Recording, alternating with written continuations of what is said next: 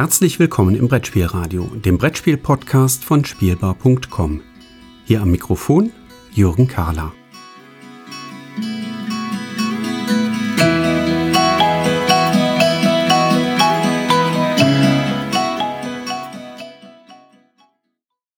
Liebe Zuhörer, herzlich willkommen hier zurück im Brettspielradio. Zum Zeitpunkt der Aufnahme haben wir den 5. April, das heißt es wird langsam Zeit für eine neue Episode mit Kinderspielen. Ich habe heute drei Kinderspiele herausgepackt, die dieses Jahr ganz frisch erschienen sind, also alles Neuzugänge im Spieleregal. Und ja, wie gehen wir vor? Wir gehen nach der Altersangabe von ältestes Mindestalter bis jüngstes Mindestalter und starten mit einem Spiel, welches laut Schachtel ab sieben Jahren funktioniert. In der Tat haben wir festgestellt, dass es auch schon mit Sechsjährigen ganz gut funktioniert. Der einzige Knackpunkt da ist, dass man den Sechsjährigen die Kartentexte, die kurzen Kartentexte äh, dann abnehmen muss, diese vorzulesen. Ja, das Spiel über das ich äh, sprechen möchte hier zu Beginn, führt uns nach Rätselstadt. Und zwar führt es uns zu Detective Charlie, so auch der Name des Spiels, ist erschienen im Hause Loki, ist ein Spiel von Theo Rivière, Rivière, so wird es wahrscheinlich ausgesprochen. Ähm, ein Spiel für eins bis fünf Spieler. Wie gesagt, bei Kinderspielen mache ich bei der eins immer so ein kräftiges Fragezeichen dahinter. Ja, technisch geht das, aber Kinderspiele spiele ich ja mit Kindern gemeinsam. Dauert circa zehn Minuten, eine Partie, eine Runde zu spielen. Da es aber selten bei einer Partie bleibt, ähm, kann man da ein bisschen Zeit oben drauf rechnen. Wie gesagt, ab sieben Jahren spielbar Detective Charlie. Kommt aus dem Französischen. Das Spiel ähm, entsprechend finden wir eine schön aufgemachte, schön gezeichnete Schachtel. Der Illustrator ist Piper Thibaudot, der das Ganze verantwortet in der Grafik. Ähm, auch die Schachtel holt uns direkt ab. Ähm, da ist alles ganz toll sortiert und ganz toll aufgeräumt. Jetzt aber zur Geschichte. Also, Detective Charlie, Charlie Holmes ähm, genannt, ist die wohl bekannteste Detektivin in ganz Rätselstadt. Und aktuell ist mal wieder ihre gesamte Detektiverfahrung stark gefordert, denn irgendwie passieren ganz seltsame Dinge in Rätselstadt. Einen Tag ist der Sand am Strand voller rosa Streifen, ein anderes Mal sind alle Schokoriegel für die Feier des Schokoladentages verschwunden. Und die Aufgabe der Spielenden ist eben, Charlie Holmes bei ihren Ermittlungen zu unterstützen. Es müssen nämlich die jeweiligen Übeltäter, in Anführungszeichen, also diejenigen, die für diese Missetaten verantwortlich sind, die müssen identifiziert werden und da müssen die Kinder rausfinden, wer das denn wohl war.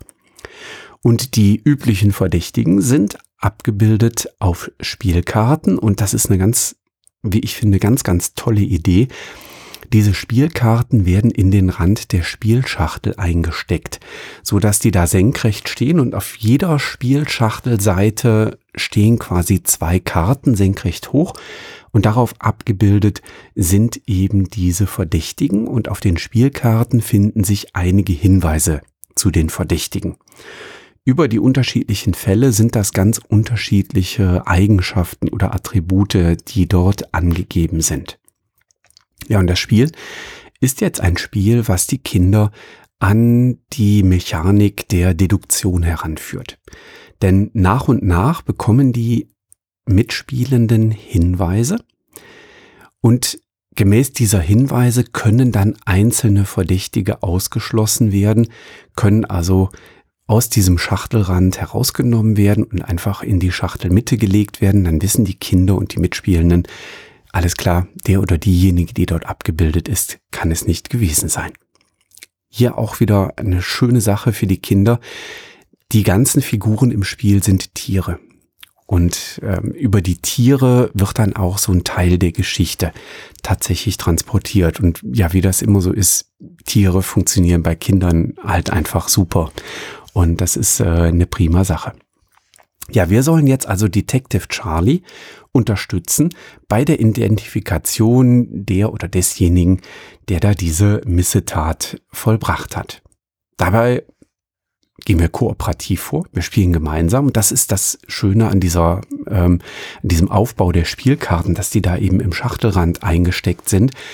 Denn immer, wenn wir einen neuen Hinweis bekommen, dann wird natürlich dieser Schachtelboden, der in der Mitte des Tisches steht, der ganz zentral ist eben für dieses Spiel, wird dann natürlich immer Schritt für Schrittchen so ein bisschen weiter gedreht, weil natürlich jedes der Kinder draufschauen möchte und rausfinden möchte, so, ah, trifft das jetzt auf eine der Karten, auf einen der Verdächtigen zu oder eben entsprechend nicht. Und die Geschichten, die dahinter stehen, die sind auch wirklich liebevoll sich ausgedacht. Das sind Geschichten, die wirklich die Kinder, ich sag mal so im Alter zwischen sechs und neun Jahren wirklich richtig, richtig gut abholen und die die Kinder spannend finden. Die möchten also wirklich miterleben, so was ist denn jetzt da wirklich passiert? Warum sind da am Strand rosa Streifen? Und so nach und nach deckt sich eben die Geschichte auf. Bei kooperativen Spielen brauchen wir natürlich irgendetwas, gegen das wir spielen. Und das ist hier die Zeit. Also es gibt hier einen kleinen Mechanismus, der ist äh, über einen Würfel angetriggert, nämlich ähm, eines der Kinder bekommt ähm, eine Uhr, eine Taschenuhr und kann dort jeweils den Zeiger um eine Stunde weiter vordrehen, wenn nämlich ein Würfelergebnis das angibt. Das ist auch fast schon der einzige Kritikpunkt, den ich habe, nämlich es gibt eine Würfelseite auf dem Würfel, da dürfen die Kinder nichts anderes machen, als die Uhr einen Schritt weiter vorstellen. Es gibt aber keine weitere Belohnung für die Kinder, wenn sie dieses Symbol erwürfeln. Ähm, das ist also ein ganz kleiner Dämpfer. Kind würfelt also hat die Uhr erwürfelt. Das Einzige, was passiert, dieses, wo wir gegenspielen, nämlich gegen die Zeit, wird eins vorgesetzt aber ansonsten darf man keinen weiteren Hinweis aufdecken. Das ist schade. Es gibt andere Würfelseiten, da ist eben die Uhr abgebildet und zusätzlich darf man noch zu einer Hinweiskarte laufen und kriegt damit dann eben auch einen Hinweis aufgedeckt. Und dann kann es schon mal passieren, wenn ein Kind dann wirklich mehrmals in einer Partie oder in einer Runde pechert und nur diese Uhr würfelt, ja, dann würfelt, setzt die Uhr einen Schritt weiter oder eine Stunde weiter vor und dann geht's weiter. Ähm, aber ich sag mal, das ist schon Zufall, wenn das einem Kind wirklich mehrmals passiert und im Zweifel muss man dann halt da sagen, so, ach komm, würfel einfach nochmal, das passt schon. Ähm, da darf man also die Regel auch vielleicht einfach mal außer Acht lassen. Ähm, die Geschichten sind schön erzählt und die Hinweise zu den Geschichten, die kriegen die Mitspielenden jetzt über Karten, die in der Mitte des Tisches ausliegen. Dort liegen nämlich ähm, acht Karten reihum aus und die Kinder erwürfeln jetzt, wie weit sie mit der Spielfigur von Detective Charlie vorlaufen dürfen. Ne? Das sind ein oder zwei Schritte, die man in eine beliebige Richtung gehen darf und dann findet man dort eine weitere Spielfigur auf der Karte abgebildet, die irgendetwas zu dem Fall sagen kann. Ja, da geht zum Beispiel mal um Ah, na, ich will eigentlich nichts vorwegnehmen. Also es sind Hinweise im Kontext der Geschichten und die sind schön eingebunden. Das ist wirklich schön. Und für die Kinder geht es natürlich jetzt rein mechanisch darum, mit dem Würfel alle acht Hinweiskarten quasi zu erreichen, bevor dann die Uhr auf fünf Uhr vorgeschritten ist. Da ist nämlich die T-Stunde und Detective Charlie möchte natürlich bis zur T-Stunde wieder zurück sein in der Polizeistation. Selbstverständlich mit einem gelösten Fall in der Tasche sage ich mal. Und ähm, ja, das ist eben das, was mechanisch dahinter steckt, aber die Mechanik tritt tatsächlich in den Hintergrund. Das ist nur so, ja, ich würfel, damit es vorangeht, aber dann geht sofort die Knobelei los. Oh, ah, sollen wir zu der Karte gehen? Nee, äh, sag mal, die Karte, die haben wir doch schon gesehen, oder? Dann lass uns lieber in die andere Richtung im Kreis weitergehen und ähnliches. So können sich Kinder sich eben auch wirklich dann gemeinsam kooperativ unterstützen. Ja, Detective Charlie erschienen bei Loki, ein Spiel von Theo Rivière. Ähm, ab sieben Jahre, wie gesagt, eins bis fünf Spieler. Die eins mache ich mal ein Fragezeichen dran. Ähm, aber äh, es funktioniert äh, mit kleiner Spieleranzahl, es funktioniert mit der vollen Spieleranzahl sehr gut. Und wie gesagt, ein Fall spielt sich so in fünf bis zehn Minuten ungefähr, dann hat man den erfüllt. Und ähm, ja, der zweite Kritikpunkt ist der, nach sechs Fällen ist die Schachtel durchgespielt. Also in der Spielschachtel finden sich sechs Fälle eben auf den Spielkarten, die man in der Mitte als Hinweiskarten auslegt und die man senkrecht bei den Verdächtigen eben in der Schachtel abstellt. Da gibt's noch eine Rahmenkarte, die so ein bisschen die Rahmengeschichte erzählt. Ähm, das sind einzelne Kartenpäckchen. Das ist also, gibt so ein bisschen äh, kein Legacy-Spielgefühl, weil im Spiel über die Karten nichts oder diese Päckchen nichts verändert wird. Aber man spielt halt diese sechs Fälle durch und danach ist das Spiel quasi durchgespielt und bietet dann zugegebenermaßen auch nicht so viel Wiederspielreiz, weil die Kinder die Geschichten, die ja so spannend sind, dann eigentlich kennen. Nichtsdestotrotz, die sechs Fälle haben uns wirklich gut gefallen. Mit Einschränkungen gilt das für den sechsten Fall. Da waren ja, da war ein Hinweis ein bisschen sehr verklausuliert gegeben. Da werden die Kinder also, äh, also die Kinder wären schon alleine drauf gekommen und es waren eher die Erwachsenen gesagt, die dann an der Stelle gesagt haben, so, hm, ob das jetzt zu dem Hinweis passt, ob das das ist, was da gemeint ist, da sind wir uns nicht so ganz sicher. Wir haben es dann am Ende so gespielt, als ob es so wäre.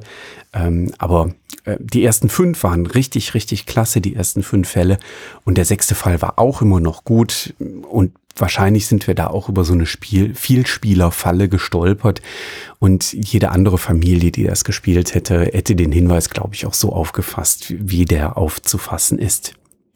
Detective Charlie, ihr merkt es, ähm, es hat uns gut gefallen. Einschränkend muss ich sagen, wir haben es nur in der eigenen Familie gespielt, weil im Moment eben die ähm, Kontaktbeschränkungen das Spielen mit anderen Kindern schlicht und ergreifend nicht zulassen. Ähm, insofern das so eine ganz kleine Einschränkung, die halt für alle Spiele, die ich heute vorstellen möchte, gilt. Aber durchaus Daumen hoch für Detective Charlie. Und oje, oje, ich merke gerade, ich bin heute im äh, Rede- und Laberfluss. Ähm, deswegen äh, jetzt zügig zum zweiten Spiel für die heutige Episode. Das zweite Spiel ist ein Spiel für Kinder ab sechs Jahren, für zwei bis vier Mitspielende, erschienen bei Kosmos und heißt Raffi Raffzahn. Ist ein Spiel, was Günter Bars sich ausgedacht hat, der kein Unbekannter ist, wenn wir über Kinderspiele sprechen. Ja, bei Raffi Raffzahn ist der Clou wieder ein ganz toller Magnetmechanismus. Ähm, die Geschichte, die erzählt wird im Spiel, ist die, dass der Zauberer, ja, ein Bär mit L, deswegen der Zauberer, der ganz zottelig ist, Brummelus, der hat die Juwelen der Prinzessin gestohlen und die Prinzessin beauftragt nun uns als tapferen Ritter, in die Burg von Zauberer Brummelus einzudringen und die Juwelen zurückzuholen. Es gibt auch noch den Hinweis, alle bisherigen Ritter, die es versucht haben, sind daran gescheitert und sind vom Zauberer in kleine Schweinchen verwandelt worden. Da gibt's auch einen richtig schönen Mechanismus, der das auch so ein bisschen symbolisiert. Die Grafik ist sehr einladend, sehr, sehr schön gemacht. Wie funktioniert das Spiel? Ich habe schon gesagt, ähm, der Kniff ist in einem Magnetmechanismus enthalten. Und zwar gibt es eine Laufstrecke. Diese legen wir mit Plättchen aus, allerdings keine Pappplättchen, sondern Kunststoffplättchen und zwar dreidimensionale dicke Kunststoffplättchen und die müssen so dick sein und dreidimensional, weil diese Plättchen sind aufgeteilt auf einzelne Wegefelder. Auf jedem der Plättchen sind vier Wegefelder, über die unsere tapferen Ritter nun vorwärts laufen können. Und unter einem dieser Wegefelder, bei jedem Plättchen, ist ein Magnet eingelassen in dieses Kunststoffgehäuse. Und dieser Magnet sorgt dafür, dass bei unserem Ritter ein Magnetplättchen innerhalb der Spielfigur sich umdreht. Ich mache mal das Geräusch hier ins Mikrofon. Ich versuche es zumindest mal.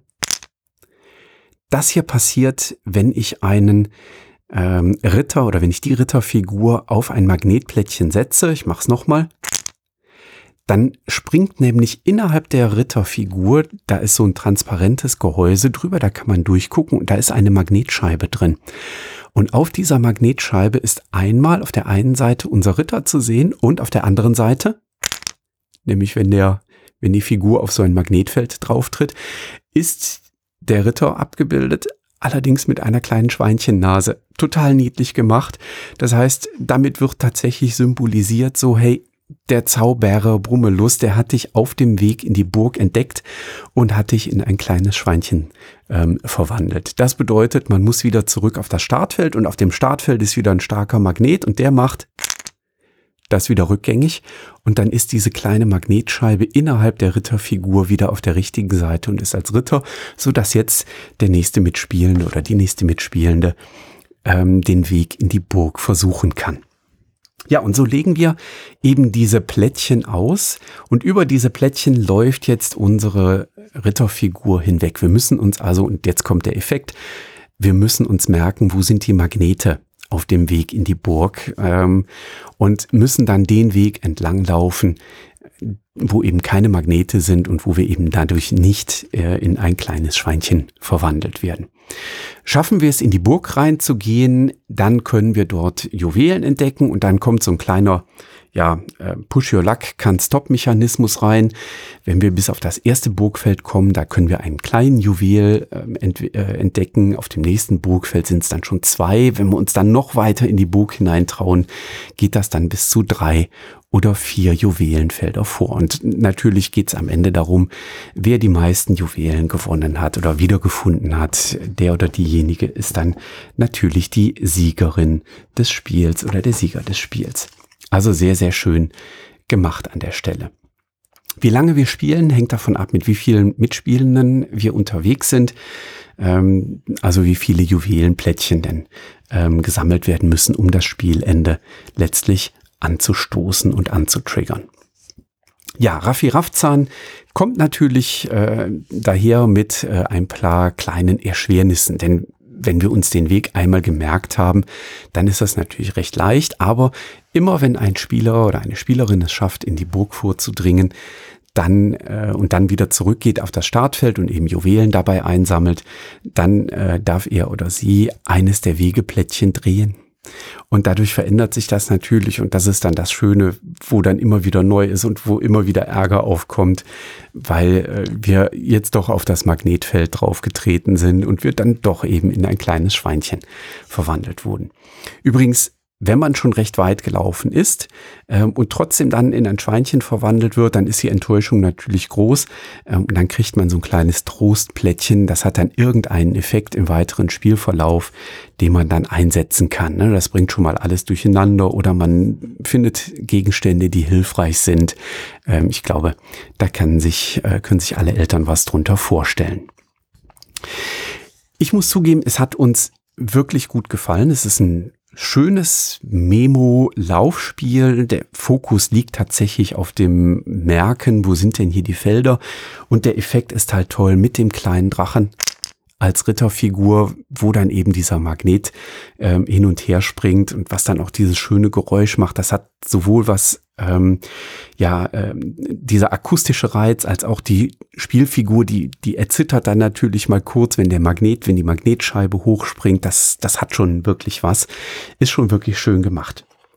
Was wir allerdings festgestellt haben, ist, dass die Kinder ähm, tatsächlich lieber zügig Erfolgserlebnisse haben möchten. Das heißt, wir haben recht zügig auf ähm, etwas zurückgegriffen, was als ähm, Variante für den leichten Spieleinstieg eigentlich erwähnt ist, nämlich dass man ähm, auf dem Weg in die Burg etwas weniger Plättchen auslegt. Also es gibt vier Waldplättchen und dahinter dann vier Burgplättchen. Und äh, bei uns war es so, dass die Kinder relativ zügig gesagt haben, ah, lass uns nur mit drei Waldplättchen spielen. Ja, dass der Weg in die Burg eben etwas kürzer war. Und das führt halt dazu, dass die Kinder dann schneller Erfolgserlebnisse haben und seltener eben auf ein Magnetfeld dann drauftreten und in ein Schweinchen verwandelt werden. Aber auch hier Daumen hoch, hat uns ähm, wirklich gut gefallen. Das war die Vorstellung von Raffi Raffzahn erschien bei Kosmos für Kinder ab sechs Jahren. Das funktioniert auch wirklich gut. Wobei die jüngeren Kinder es sich tatsächlich, also die haben es ein bisschen leichter als die älteren Kinder, haben wir festgestellt. Ähm, das ist tatsächlich so. Also unsere Neunjährige da fängt das schon langsam so an, dass das mit den Memo-Effekten gar nicht mehr so gut funktioniert. Für zwei bis vier Spieler und spielt sich, wie gesagt, in 20 Minuten, insbesondere dann, wenn man den Weg eben etwas verkürzt und wenn man sich entscheidet, die etwas kürzere Variante zu spielen. Ähm, spielt man mit dem vollen Weg, hatten wir auch schon Partien, die etwas länger gedauert haben. Und das führt uns dann schnurstracks zum dritten Spiel für heute. Und das ist Dragomino, erschienen in Deutschland bei Pegasus Spiele für Kinder ab fünf Jahren aufwärts, spielt sich so ungefähr in 15 bis maximal 20 Minuten für zwei bis vier Spieler. Und die Autoren sind Bruno Catala sowie Marie und Wilfried Ford, die ja alle schon mal bei Spiel des Jahres erfolgreich waren. Und Dragomino ist eigentlich schnell erklärt, insbesondere dann, wenn die Erwachsenen schon das Spiel des Jahres, oh wann war es, 2017, wenn ich es richtig in Erinnerung habe, King Domino kennen. Denn Dragomino verwendet einen ähnlichen Mechanismus. Was ist die Geschichte dahinter? Die Kinder sind Drachenforscher und auch wir Erwachsenen sind Drachenforscher, denn ich muss zugeben, wir spielen es echt gerne mit. Das macht Spaß. Also auch wir Erwachsenen sind hier voll mit dabei. Wir sind Drachenforscher und wir wollen natürlich jetzt die Drachen erforschen und wir haben von etwas ganz Tollem gehört, nämlich, dass auf den etwas entfernt liegenden Dracheninseln gerade die Brutzeit beendet ist und die Drachenblabys aus ihren Dracheneiern schlüpfen. Wir machen uns also schnurstracks auf, auf die Dracheninseln und erkunden die Dracheninseln und die bestehen ganz in Tradition von King Domino aus Dominosteinen mit unterschiedlichen Landschaften drauf. Jede Runde liegen vier davon in der Auswahl.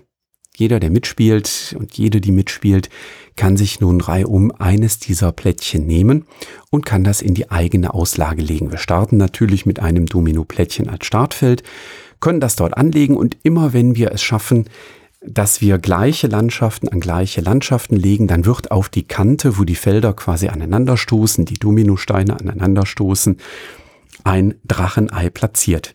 Das ziehen wir aus der ähm, aus der äh, verdeckten Auslage. Es gibt nämlich für jede Landschaft unterschiedliche Dracheneier.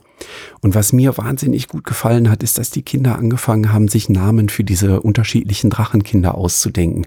Wir haben also die Blumenwiesendrachen, wir haben die Eisdrachen, wir haben die Lavadrachen, ähm, die da auftauchen und das äh, wirklich richtig schön. Also man merkt da richtig, die Kinder waren da mit drin. Was ist der schöne Kniff beim Spiel? Je nach Landschaft gibt es unterschiedlich viele Dracheneier. Aber in jedem Landschaftstyp gibt es exakt sieben Drachenbabys, die noch in den Dracheneiern drin sind und die wollen wir ja entdecken. Die anderen Plättchen, die anderen Dracheneiplättchen, da sind die Drachenbabys schon geschlüpft und wir finden nur noch die leere Eierschale. Die leere Eierschale bedeutet, dass wir leider keinen Punkt dafür kriegen. Also quasi eine Niete, wenn man so möchte. Ähm, und die Dracheneier, wo wir ähm, die ähm, Babys noch drin sehen, dafür kriegen wir bei Spielende entsprechend Punkte. Heißt, wenn es aber je Landschaft unterschiedlich viele Eierplättchen gibt, aber immer sieben davon Babys zeigen, ist das eine schöne Möglichkeit, den Kindern so ein bisschen Wahrscheinlichkeiten nahezubringen. Und dann eben am Anfang zu sagen, so hier, schaut mal, bei den Roten, da habt ihr die geringste Chance oder die geringste Wahrscheinlichkeit, dass ihr eine Niete zieht. Ja, das sind neun Plättchen Sieben davon zeigen Drachenbabys. Am zweithäufigsten ist das dann bei den Bergen, am dritthäufigsten im Wald und am seltensten findet man die Drachenbabys in der Wüste. Ja, da ist nur jedes zweite Plättchen zeigt wirklich ein Baby. Und da kann man unheimlich schön die Kinder so an dieses Gefühl von Wahrscheinlichkeiten mit heranführen. Und alle versuchen dann natürlich einerseits die roten ähm, Vulkanplättchen zu sammeln, aber auch die Bergplättchen zu sammeln. Aber manchmal passt es halt einfach nicht mit der eigenen Auslage zusammen. Und dann geht man eben doch auf etwas anderes und dann hofft man, dass man einfach Glück hat beim Ziehen. Das Schöne ist, wenn man Pech hatte beim Ziehen und eine Niete zieht, kriegt man immer direkt einen Trost, ähm, nämlich man darf dann in der nächsten Runde starten. Man ist dann eben der Erste, der eines der vier Plättchen auswählen darf. Und das Spiel ist flott gespielt wie vorhin schon ähm, gesagt, Spieldauer so 15 bis maximal 20 Minuten, denn wir spielen insgesamt nur sieben Runden. Das heißt, siebenmal liegen vier Plättchen aus, jeder und jede nimmt sich ein Plättchen in jeder Runde, puzzelt das an den eigenen Spielplan dran, in der Domino-Version, ähm, wie wir das hatten. Und damit bildet sich so die eigene Landschaft, zieht dann die Dracheneiplättchen, wo Landschaften gleicher Art aneinanderstoßen. Und bei Spielende wird schlicht und ergreifend zusammengezählt, wer hat denn die meisten Drachenbabys eingesammelt. Rundum ein richtig schönes Spiel. Ähm, und ich glaube, wenn die Kinder hier einige Spielerfahrungen mit gesammelt haben, dann kann man sie auch tatsächlich ganz sachte und behutsam an King Domino heranführen und sie damit dann in den Familienspielebereich quasi, ja, hinüberziehen. Also, Dragomino erschienen bei Pegasus Spiele von Bruno Català sowie Marie und Wilfried Ford für Kinder ab fünf Jahren und die Erwachsenen, die dazugehören. Denn wie gesagt, also auch uns Erwachsenen macht das Spaß, weil es ist halt flott gespielt und immer wieder so reizvoll. Was ziehe ich für Dracheneier? Ähm, das ist also für uns auch schön. Zwei bis vier Spieler und damit kann ich äh, ja quasi zum Ende kommen und kann sagen, wir haben heute drei schöne Spiele kennengelernt. Detective Charlie, Raffi Raffzahn und Dragomino sind alle drei bei uns wirklich richtig gut angekommen. Und damit entlasse ich euch in das Spiel mit den Kindern. Ich danke für die Aufmerksamkeit und wünsche euch noch einen schönen Tag. Bis dahin, tschüss.